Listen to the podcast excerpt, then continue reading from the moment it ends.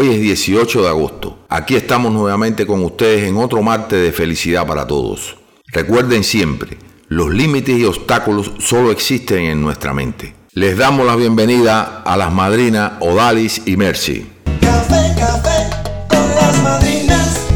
Un cafecito con las madrinas. Muy buenos días amigos, yo soy Mercy. Que este y todos los días de su vida sean maravillosos y que las bendiciones nunca falten en sus hogares.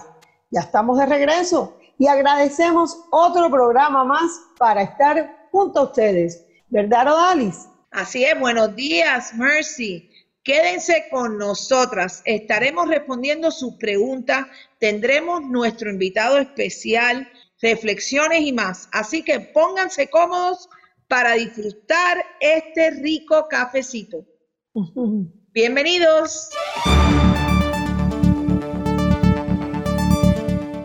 El estado de la Florida cambia requisitos para que inmigrantes puedan solicitar licencia de conducir. Sí, amigos, según la, normativa del Departamento de Seguridad de Carreteras de la Florida, los indocumentados deberán presentar un pasaporte vigente y el formulario I-94, documento federal que prueba que ingresaron legalmente al país. Esta ley beneficiará a aquellas personas que entraron legalmente y optaron por quedarse en el país. Así que si cumplen con los requisitos podrán ser portadores de una licencia de conducir de la Florida. Qué excelente noticia, Vale. El Servicio de Ciudadanía e Inmigración de los Estados Unidos anuncia cambios en las tarifas de algunos de sus servicios. Después de una revisión de casi nueve meses, esta agencia federal, a partir del 2 de octubre de este año, aumentará los costos para decenas de solicitudes de inmigración, visas de trabajo, solicitudes de asilo político y algunos formularios como el de la naturalización. Las medidas son tomadas debido al gran déficit presupuestario al que se enfrenta en la actualidad. El presidente Donald Trump toma acción unilateral y firma cuatro órdenes ejecutivas para aliviar la situación creada por la pandemia.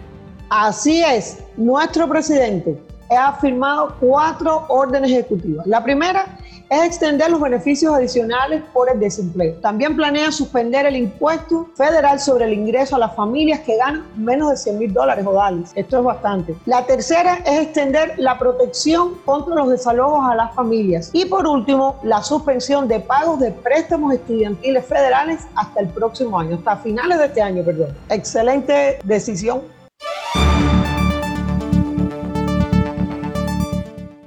queremos darle las gracias una vez más por su participación en nuestro espacio Pregúntale a las Madrinas en nuestra página cafecitoconlasmadrinas.com.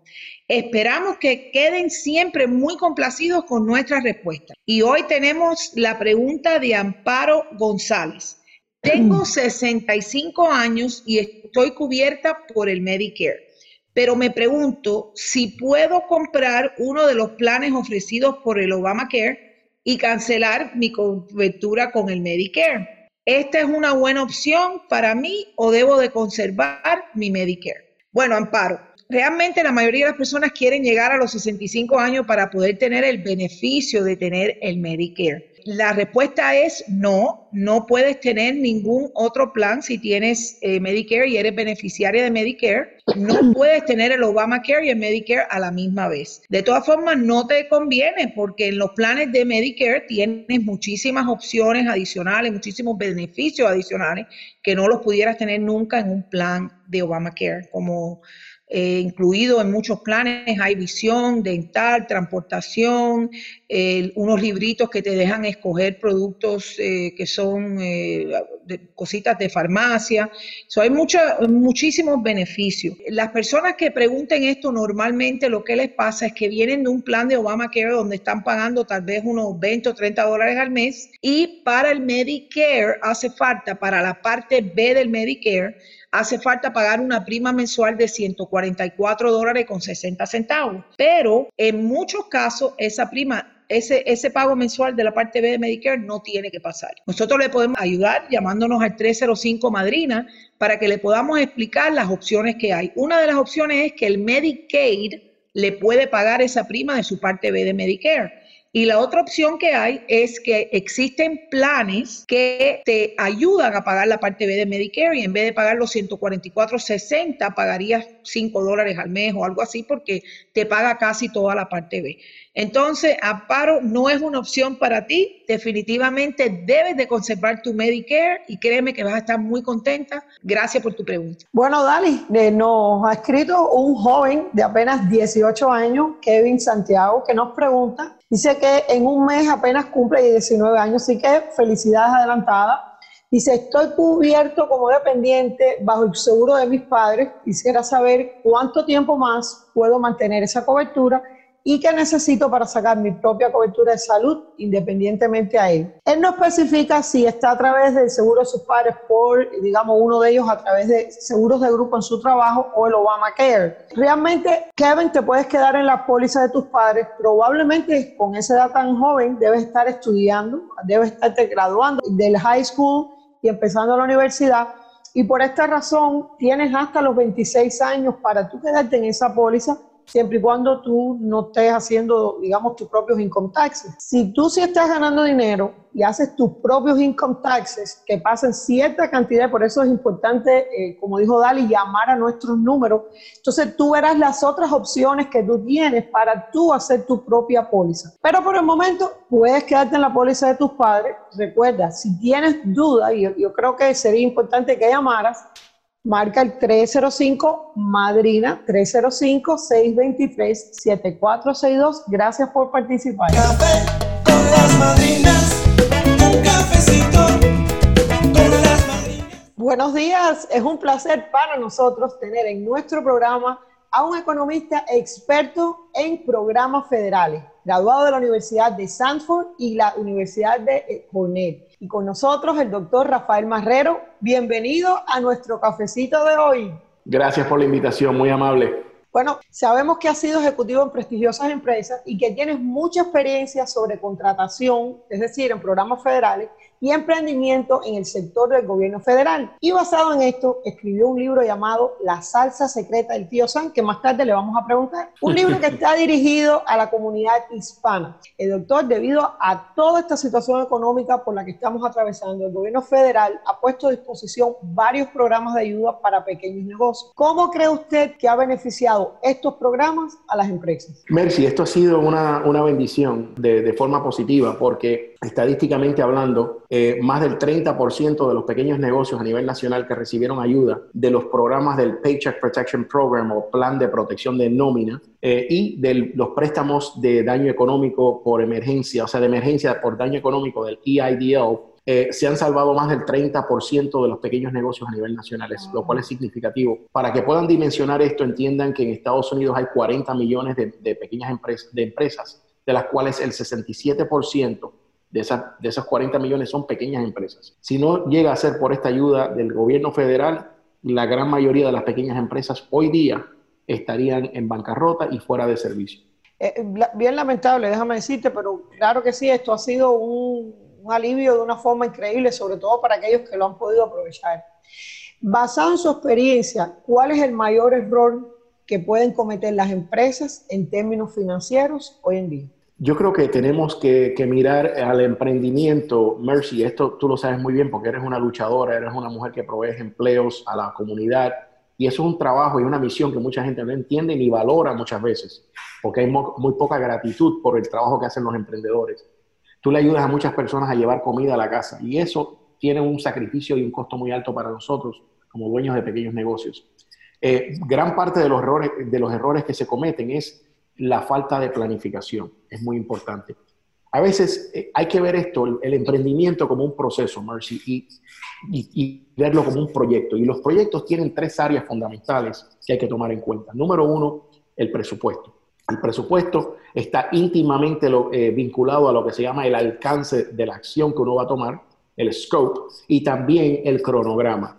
Basado en esos tres factores, uno tiene que desarrollar una pira, un triángulo equilátero ese triángulo son los tres lados más importantes de un negocio, que es eh, el presupuesto, el cronograma y el alcance de lo que va a ser. Y dentro del alcance está incluido la empleomanía, todos los servicios que uno va a brindar y toda una serie de cosas. Fíjense que sí, si uno de esos lados se impacta, el otro crece o se reduce, como una bisagra. Es una, es una teoría que yo tengo que es una teoría como de bisagra. Si comprimes el presupuesto, se colapsa el, el- el- el alcance y así sucesivamente. Así que la falta de planificación en esos tres componentes es la clave y muchos pequeños negocios, Mercy, a veces viven al día, viven al día y usan a los negocios como lo que se llama lifestyle corporations, lifestyle, lifestyle companies, para sustentar un nivel de vida o vivir mejor, lo cual es la aspiración de todo el mundo. Claro, Hay que llevar buena contabilidad, hay que llevar buenas finanzas y hay que buscar lo que se llama alfabetización financiera. O sea, hay que llevar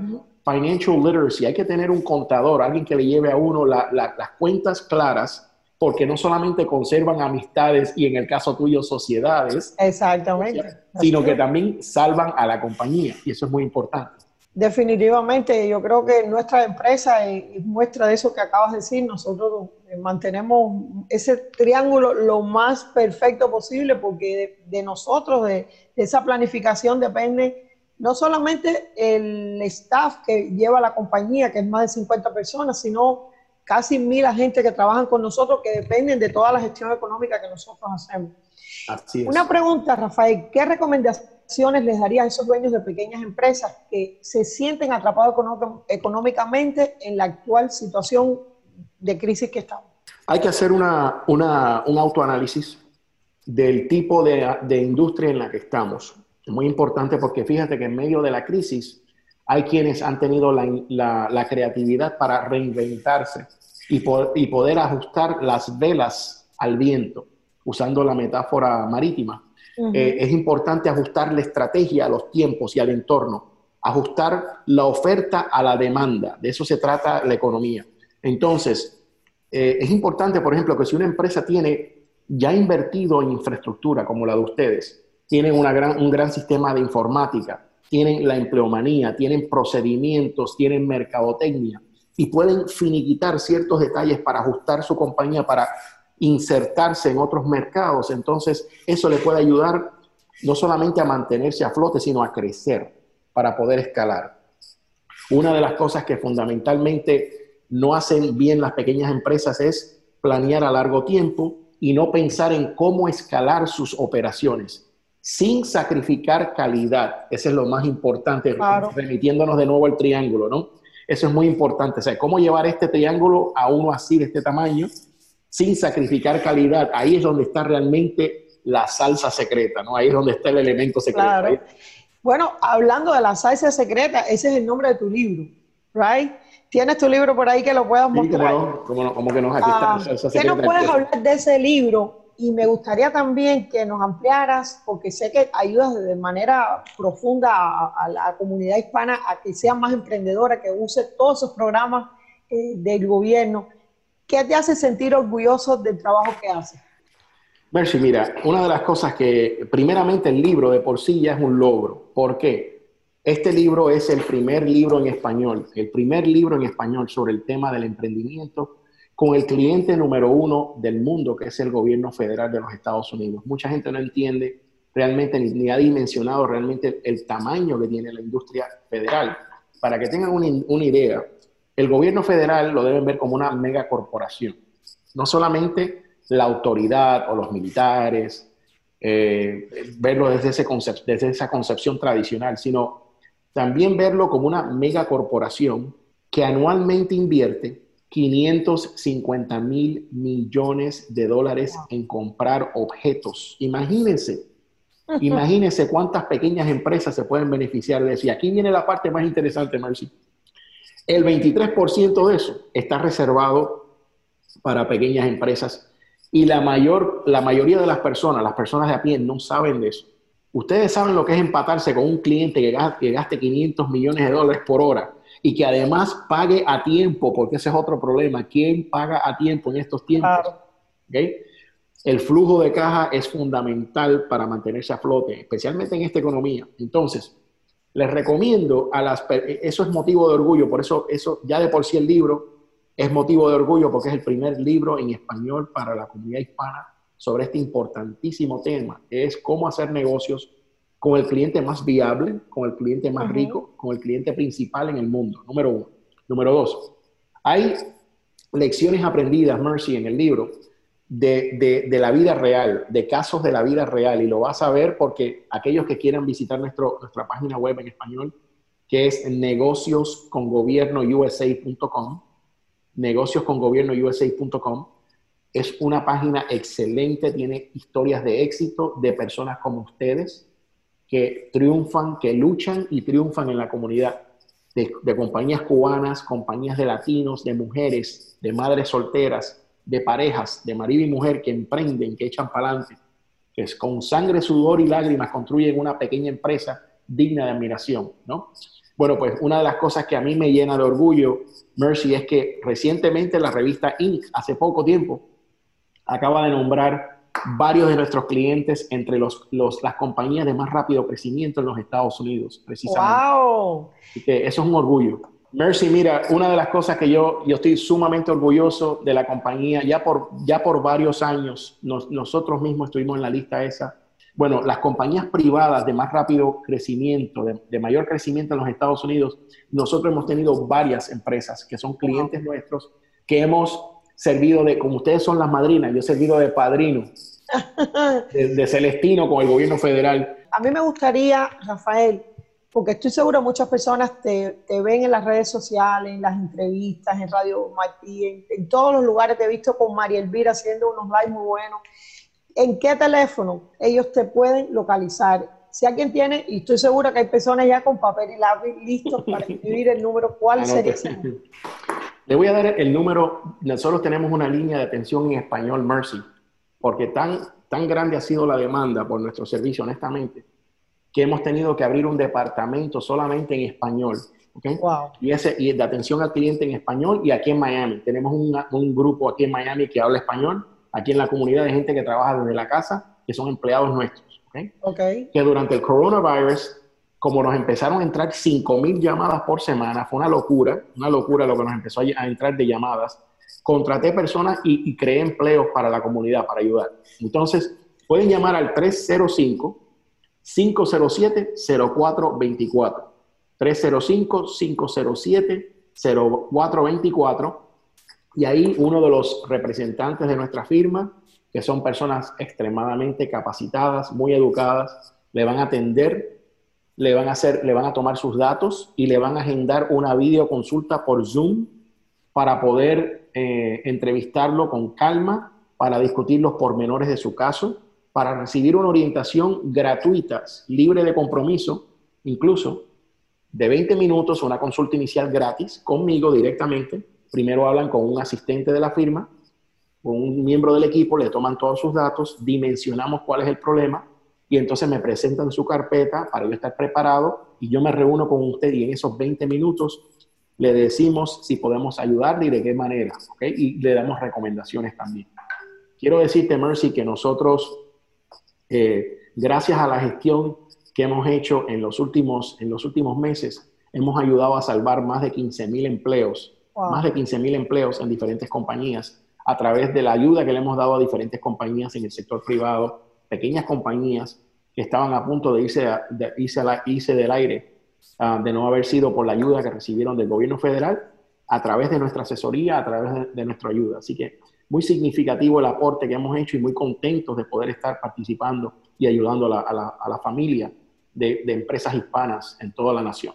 Bueno, pues no nos queda más que invitarte, doctor Rafael Marrero, a próximos programas eh, ya bien sean cafecito con las madrinas con mucho gusto. o a otros eventos que hagamos. Me encanta lo que tienes detrás de, de, ti, del background. Tienes un águila con la bandera americana, pero lo que más Así me gusta es. es. lo que dice. In God we trust. In God we trust. Es una escultura, la mandé a hacer. Es una compañía de veteranos militares estadounidenses. Yo creo mucho en comprar lo que nuestro país produce. Y eso es uno de los temas fundamentales. Me he convertido en un, un feroz defensor de todo lo que sea Made in America. Tenemos, eh, para cerrar, Mercy, compré eso en América de un grupo de veteranos que han servido a la patria, que es digno de admiración, una, una pequeña empresa aquí en Estados Unidos que fabrica estas esculturas, hacen unas bellezas. Muy lindo, muy lindo. Y, y es en acero inoxidable, acero inoxidable y es hecho con precisión. Bueno, ellos, al igual que muchas otras personas, pueden estar fabricando todo lo que en este país se consume. Por eso es importante reubicar la cadena de suministro, traerla de la China comunista a nuestras playas, A los Estados Unidos. a los Estados Unidos para crear empleos en América, en Hialeah, en Nueva York, en Pensilvania, en todas partes, para que los estadounidenses tengan empleo y vuelva este país a reclamar su lugar justo en la economía a nivel mundial. Amén. Es lo único que puedo decir a todo lo que has dicho, no puedo agregar más nada. Así que, de nuevo, muchas gracias por eh, aceptar nuestra invitación y como le dije antes, estoy segura que nos vamos a ver aquí en Cafecito o en algún otro evento. Gracias, doctor Marrero. Bendiciones. Bendiciones. Café las madrinas, un cafecito. Hoy reflexionaremos con una frase de Marco Aurelio que dice que la felicidad de tu vida depende de la calidad de tus pensamientos. Odalis, ¿cuántas veces oímos a familiares incluso amigos o a nosotros mismos manifestándonos, seré feliz cuando me compro una casa o cuando consigo un mejor trabajo o quizás cuando logre encontrar esa persona perfecta para vivir el resto de mi vida? Y no nos damos O cuando cuenta. bajemos de peso, Ajá. y no nos damos cuenta de que estamos cometiendo un grave error. Así es, Mercy. No podemos pretender que nuestra felicidad dependa de proyecciones futuras, que al final no sabemos si se pueden llegar a cumplir o no. Sin darnos cuenta, condicionamos nuestra felicidad a cosas materiales, personas o a momentos y olvidamos lo simple del día a día. Bueno, en nuestra vida nadie nos puede decir cómo ser felices. Lo que para uno es motivo de felicidad, puede ser que para otro no lo sea. La felicidad no tiene forma, color ni precio. Tampoco está en un lugar donde haya que salir a buscarla. Al contrario, nace, vive y crece dentro de cada uno de nosotros. Solo depende de nosotros vivirla y sentirla.